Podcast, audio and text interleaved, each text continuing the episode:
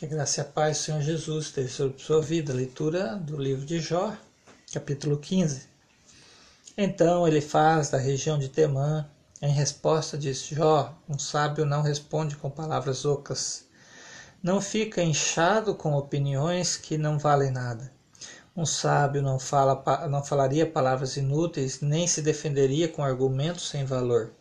Mas você acaba, é, quer acabar com o sentimento religioso se dependesse de você, ninguém oraria a Deus. Você fala assim por causa do seu pecado e procura enganar os outros com as suas palavras. Eu não preciso acusá-lo, pois as suas próprias palavras o condenam. Você está pensando que é o primeiro ser humano que nasceu, por acaso você veio ao mundo antes das montanhas? Será que você conhece os planos secretos de Deus? Será que só você é sábio? Será que você sabe o que nós não sabemos ou compreende as coisas melhor do que nós? O que sabemos nós aprendemos como com pessoas idosas que nasceram antes do seu pai. Por que você não quer aceitar o consolo que Deus lhe oferece, e em nome dele nós falamos delicadamente com você. Por que você se deixa levar pelo seu coração? Por que esses olhares de ódio? Por que essa revolta, essa ira contra Deus? Por que você se queixa assim? Será que alguém pode ser puro? Poderá alguma pessoa ser correta diante de Deus?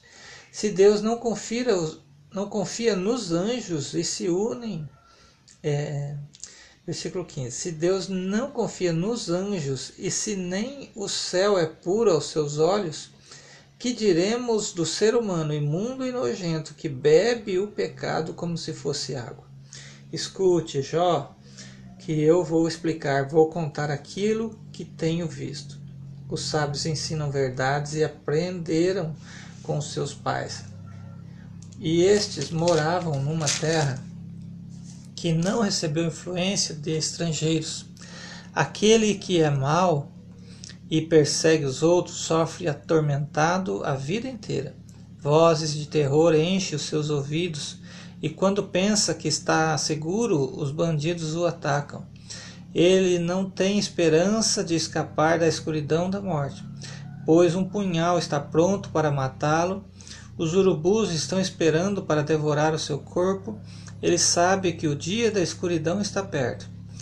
Ele será dominado pela angústia e pela aflição, como acontece quando um rei espera o ataque dos inimigos. Tudo isso acontece porque ele levanta a mão contra Deus e desafia o Todo-Poderoso. Ele é rebelde e protegido por um pesado escudo. Se joga contra Deus, o seu olhar é orgulhoso, o seu coração é egoísta. Esse homem mau conquistou cidades e ficou com as casas abandonadas pelos moradores, mas essas cidades e casas virão um monte, virarão um monte de ruínas. Ele não ficará rico por muito tempo e perderá tudo que tem, até a sua sombra, até a sua sombra vai desaparecer da terra. O homem mau não escapará da escuridão. Ele será como uma árvore cujos galhos foram queimados e cujas flores foram levadas pelo vento. Como não tem juízos e confia na mentira, a própria mentira será a sua recompensa. Ele secará antes da hora, como um galho que seca e nunca mais fica verde. Ele será como uma parreira que perde as uvas ainda verdes, como uma oliveira que deixa cair as suas flores. Os maus não terão descendentes, e o fogo destruirá as casas dos desonestos. Eles planejam a maldade, fazem o que é errado, e só pensam em enganar os outros. Essa foi a leitura do capítulo 15 do livro de Jó. Deus abençoe sua vida com esta leitura.